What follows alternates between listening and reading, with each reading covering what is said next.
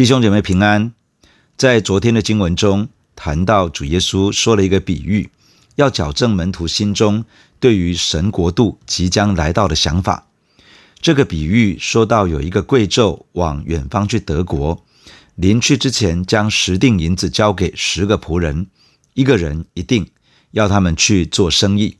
他离开之后，本国的人却打发人去表达，不希望这个贵胄做王。当这个贵族接受加冕成为君王之后，回到家乡，要仆人一个一个交账。忠心的仆人被赋予权柄，可以分享主人治理的权柄，去管几座城。但是有一个仆人把银子用手巾包起来收着，被主人认定是恶仆，因为没有把主人的托付放在心上，反而借口说是因为主人严苛，才让自己出此下策。将银子藏起来，主人吩咐将恶仆手上的银子夺过来，交给赚得十锭的仆人。主人也吩咐将那些拒绝他做王的敌人抓来，下令刑罚他们。今天我们要看的经文在路加福音十九章二十八到四十八节。让我们先一起来祷告，感谢天爱的天父，透过圣经对我们的生命说话，用你的话建造我们的生命。恳求圣灵开启我们，帮助我们可以领受生命的粮食。奉主耶稣的名祷告，阿门。路加福音十九章二十八节，耶稣说完了这话，就在前面走上耶路撒冷去。将近伯法其和伯大尼，在一座山名叫橄榄山那里，就打发两个门徒说：“你们往对面村子里去。”进去的时候，必看见一匹驴驹拴在那里，是从来没有人骑过的，可以解开牵来。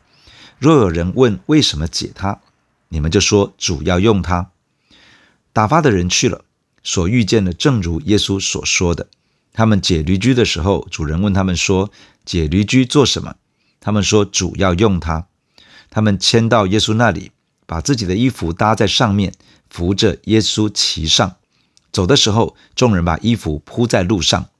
将近耶路撒冷，正下橄榄山的时候，众门徒因所见过的一切异能，都欢乐起来，大声赞美神，说：“奉主名来的王是应当称颂的，在天上有和平，在至高之处有荣光。”众人中有几个法利赛人对耶稣说：“夫子，责备你的门徒吧。”耶稣说：“我告诉你们。”若是他们闭口不说，这些石头必要呼叫起来。主耶稣讲完了上一段经文中的比喻，就走在前面，要前往耶路撒冷。主耶稣走在前面，门徒紧紧跟随着。将要靠近伯法其和伯大尼，在橄榄山那里，主耶稣打发两个门徒去办事。伯法其这个地名的意思是未成熟的无花果之家。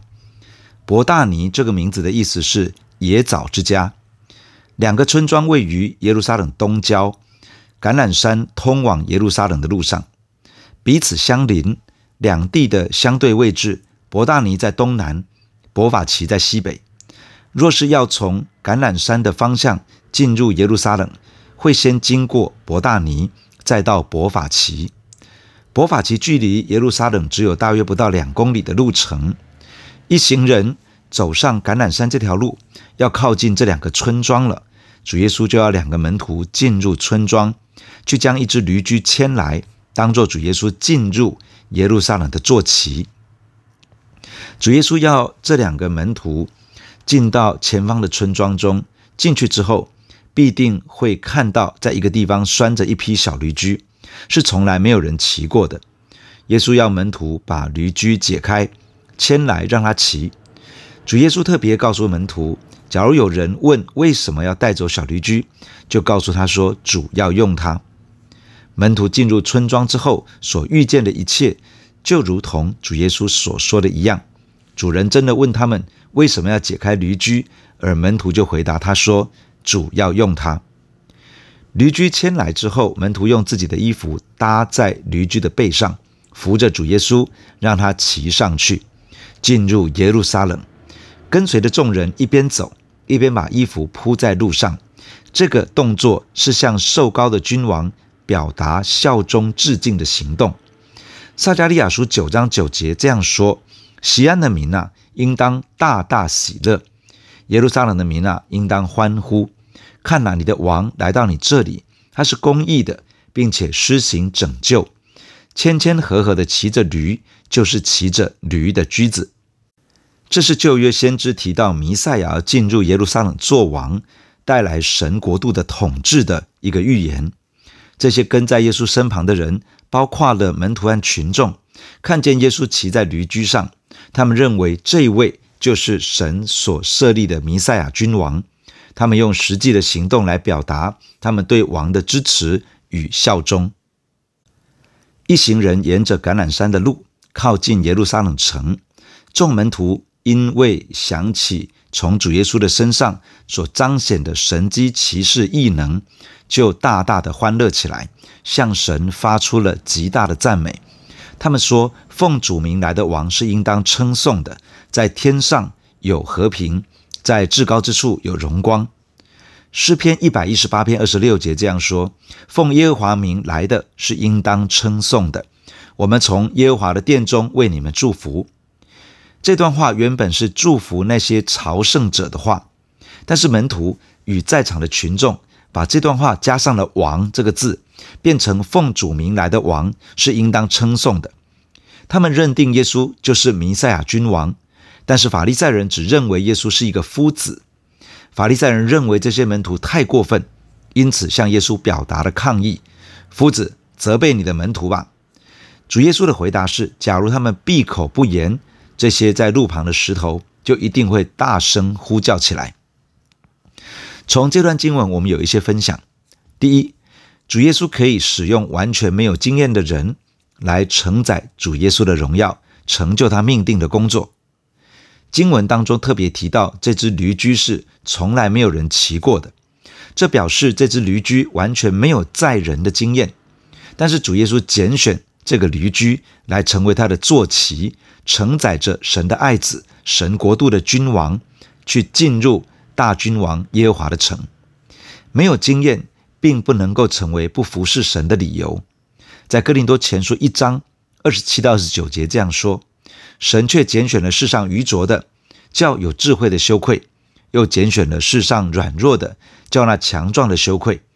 神也拣选了世上卑贱的、被人厌恶的，以及那无有的，为要废掉那有的，使一切有血气的。在神面前，一个也不能自夸。一个软弱、没有经验的人，与一位全知全能的主靠在一起，神可以透过一个愿意被他使用的人，来成就神所命定的工作。问题在于，当我们知道主要使用我的时候，我们是否愿意让他使用呢？当主说我要使用你的儿女的时候，我们是否愿意放手，让神使用我们的下一代呢？第二。门徒和群众虽然认出主耶稣是弥赛亚君王，却没有真的认识这位王。主耶稣骑上驴驹进入耶路撒冷，应验了撒迦利亚书的预言，显出他就是神所设立的弥赛亚君王。他确实要将神的国度带到地上。但是门徒和群众想的是，这位耶稣即将要在耶路撒冷登上王的宝座，赶走罗马人，地上的以色列国从此复兴。而门徒即将要与耶稣共享荣耀，坐在王的左右大位上。主耶稣一再向门徒说，他必须上十字架，但是门徒被自己心里面的主观与成见限制住，而无法明白主耶稣在说些什么。跟在耶稣身旁的门徒尚且如此，更何况是群众呢？当门徒及群众坚持在他们自己的主观之中。最后的结果一定是对主耶稣大失所望。果然，现在跟在门徒身旁欢呼、称颂耶稣为王的这些群众，在几天之后就成为被犹太公会煽动、喊着钉他十字架的那群人。我们需要留意，我们确实接受耶稣为救主、为生命的主，但往往我们对于自己哪些部分需要被拯救，哪些部分还没有被耶稣掌管，不一定真的清楚地意识到。我们需要学习放下自己各样的主观，让圣灵透过圣经向我们的心说话，帮助我们真认识主，真的明白他的话语，真的体会他的旨意与计划，以免有一天主耶稣不符合我们内心的想象时，我们会觉得很难好好的跟随主，我们就会好像撒种的比喻中，那些撒在土浅石头地上的，和撒在荆棘地里面的，最后都难以结出神所要的果实。第三，门徒想起主耶稣大能的作为，就欢呼大声赞美神。主耶稣告诉那些不以为然的法利赛人，假如这些看见过神的工作的门徒不开口大声赞美神，那么连路旁的石头都要呼叫起来。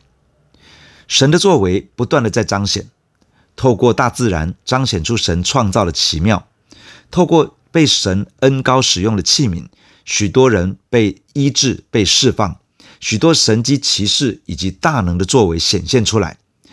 大自然受造的万物其实看得懂神的工作，但是人却不一定看得明白。假如我们经历过神的作为，或者是看见了神的工作，而不愿意开口赞美神，这其实是带着一颗骄傲的心，不愿意开口宣扬神的荣耀。求主帮助我们，心中的眼睛可以被打开，看明白神奇妙的作为，并且为着神的工作，为着神大能的彰显。为着人生命的改变，为着神的保守以及看顾，大大的来赞美神。四十一节，耶稣快到耶路撒冷，看见城，就为他哀哭，说：“巴不得你在这日子知道关系你平安的事，无奈这事现在是隐藏的，叫你的眼看不出来。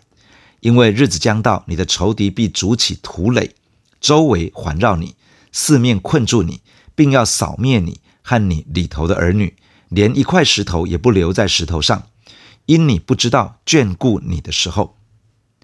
当主耶稣将要到达耶路撒冷城的时候，他看着这个城，就为这个城哀哭。主耶稣哀哭的原因，是因为他错过了神眷顾他的时候。主说：“巴不得你在这日子知道关心你平安的事，无奈这事现在是隐藏的，叫你的眼看不出来。”主耶稣用拟人化的表达称耶路撒冷为“你”。主耶稣的来到是关乎到耶路撒冷是否能够得到平安。耶路撒冷本来应该可以得到平安，但是他没有辨认出这个使他可以得到平安的机会。主耶稣进一步的预言耶路撒冷的结局，在不久的将来，敌人要围困耶路撒冷，要毁灭这城，也毁灭城中的百姓。并且城墙将会完全被拆毁，耶路撒冷完全被毁灭，发生在主后七十年，在主后六十六年到七十三年之间，爆发了第一次的犹太战争，犹太百姓起来反抗罗马帝国的统治。主后七十年，罗马将军提多率兵围困耶路撒冷，最后将城攻陷，将圣殿夷为平地，完全的毁灭。主耶稣在地上传道的时候，罗马人统治耶路撒冷。当时耶路撒冷的平安有赖于罗马巡抚与驻军在这里的治理，而犹太教的领导阶层，特别是祭司长与撒都该人，倚靠着罗马政权来巩固自己的势力。他们倚靠着这样的关系，当作是平安，其实他们没有真正的平安。当主耶稣以君王的身份进入耶路撒冷时，犹太教的领袖抵挡耶稣，煽动百姓要求将耶稣钉十字架。当罗马巡抚比拉多要他们选择释放耶稣还是释放巴拉巴时，他们弃绝了耶稣，而选择了一个凶手。当比拉多洗手撇清责任的时候，他说：“流这个人的血，罪不在我，你们承担吧。”犹太人大声地说：“他的血归到我们和我们的子孙身上。”拒绝神的爱子耶稣做王，又开口咒诅自己和自己的后代子孙，他们完全没有看出主耶稣的来到其实是要带来真正的平安。最后，他们的选择导致整个犹太民族的灾难，因为他们不知道眷顾他们的时候。为什么犹太人看不出这是关系到他们是否能够得到平安的关键时刻呢？这不是因为神故意不让他们知道。而是他们遮住了自己的眼睛。许多犹太人用这个世界的价值来看待神的工作，强烈的期待神在地上建立一个强盛的以色列国。他们认为这个叫做神的国度，但是他们却没有真的让神来掌管他们的人生。因此，当主耶稣所做的使他们得到一些好处的时候，例如医病、赶鬼、五饼二鱼的神迹等等，这些满足了人的需要，他们就想要叫耶稣做王。但是，当主耶稣没有满足他们的想象与期待，没有要率领百姓推翻罗马政权的时候，他们就受到了冒犯。最后拒绝了耶稣，他们的眼睛被遮住，看不懂神给他们的机会。不是神不让他们明白，而是他们闭住了自己的眼睛，不想认真的去看主耶稣显明在他们面前的一切。这个给我们一个重要的提醒：一个人信了主之后，仍旧常常受到这个世界价值观念的影响。约翰一书第二章十五到十七节这样说。不要爱世界和世界上的事。人若爱世界，爱父的心就不在他里面了。因为凡世界上的事，就像肉体的情欲、眼目的情欲，并今生的骄傲，都不是从父来的，乃是从世界来的。雅各书四章四节这样说：你们这些淫乱的人呐、岂不知与世俗为友的，就是与神为敌吗？所以凡想要与世俗为友的，就是与神为敌了。爱世界、拥抱这个世界提倡的那些价值观念，其实就是与世俗为友。这样的人其实已经站在与神敌对的那一边。当我们跟着世界的价值观念而生活，其实是没有真的让耶稣基督成为我们生命的主宰。结果会使得我们的心眼受到遮蔽，无法真的认识神，无法真的体会神的心意与计划。最后，也很可能会错过神给我们的机会，使我们失去神所命定的平安以及祝福。四十五节，耶稣进了殿，赶出里头做买卖的人，对他们说：“经上说，我的殿必作祷告的殿，你们倒使他成为贼窝了。”耶稣天天在殿里教训人，祭司长和文士与百姓的尊长都想要杀他，但寻不出法子来，因为百姓。都侧耳听他。进入耶路撒冷之后，主耶稣进入了圣殿，他将圣殿里面外邦人院中那些做买卖的人，通通都赶出去，不许他们继续在那里满足自己的私欲和利益。当然，这也破坏了圣殿当局领导单位从中得利的机会。主耶稣对这些买卖的人说话，这些话也是讲给犹太教的领袖们听的。经上说。我的殿必做祷告的殿，你们倒使它成为贼窝了。主耶稣指责他们的罪恶。神的心意是要让圣殿成为所有人亲近神、向神祷告、经历神、认识神的地方。但这些人在当中牟利，污秽的圣殿。主耶稣每一天进入圣殿，在当中教导百姓。他所讲论的触怒了祭司长、文士。和民间的领袖，这些应当都是当时犹太公会的成员。这些人都深深的被主耶稣所教导的冒犯，他们想要将耶稣杀害，但是看见百姓那么仔细的聆听他的教导，他们找不出任何的办法，只能暂时容让他再伺机而动。弟兄姐妹，让我们一起在神的面前来祷告。主，我们感谢你，透过今天的经文对我们说话。亲爱的主，谢谢你，你乐意使用我们，连一只从来没有载过人的小驴驹，你都拣选它，使用它。主，我相信你乐意使用每一个神的儿女，即便我们觉得自己没有太多的恩赐，没有什么很多的经验，你都还是乐意使用我们。主啊，愿我们的生命可以被你使用，可以承载你的荣耀。可以让万王之王来使用，来成就你自己所命定的旨意。亲爱的主，帮助我们，我们是一群经历神、看见神的作为，而且听过许多见证的人。主帮助我们的心能够高举你，能够大声的赞美，用我们的口将你自己的荣耀发明出来。透过我们的赞美，主啊，让你的荣耀彰显。亲爱的主啊，假如我们不赞美，连路旁的石头都要起来赞美。亲爱的主，帮助我们，让我们在你的面前成为一个懂得不断的赞美、宣扬你作为的人。主啊，你也施恩在我们的身上。我们承认，当我们信了主之后，我们还受到许多世界上的价值观的影响。我们也有很多的主观在我们的内心。主帮助我们能够谦卑自己，来到你的面前，领受你要对我们说的话。主啊，你帮助我们可以辨认出你给我们的机会，好让我们可以进入你的恩典跟平安之中。主啊，我们的个人，我们需要抓住你给我们的机会，好让我们经历突破跟改变。我们的家庭需要抓住你给我们的机会，好让我们的家进入你自己命定的祝福。我们的国家也是如此，需要抓住你给我们国家的机会，好让这个国家可以脱离一切的危难，可以有更多的人进入你的国度。求主赐福在我们的身上，带领这一天与我们同在。感谢你，奉主耶稣的名祷告，阿门。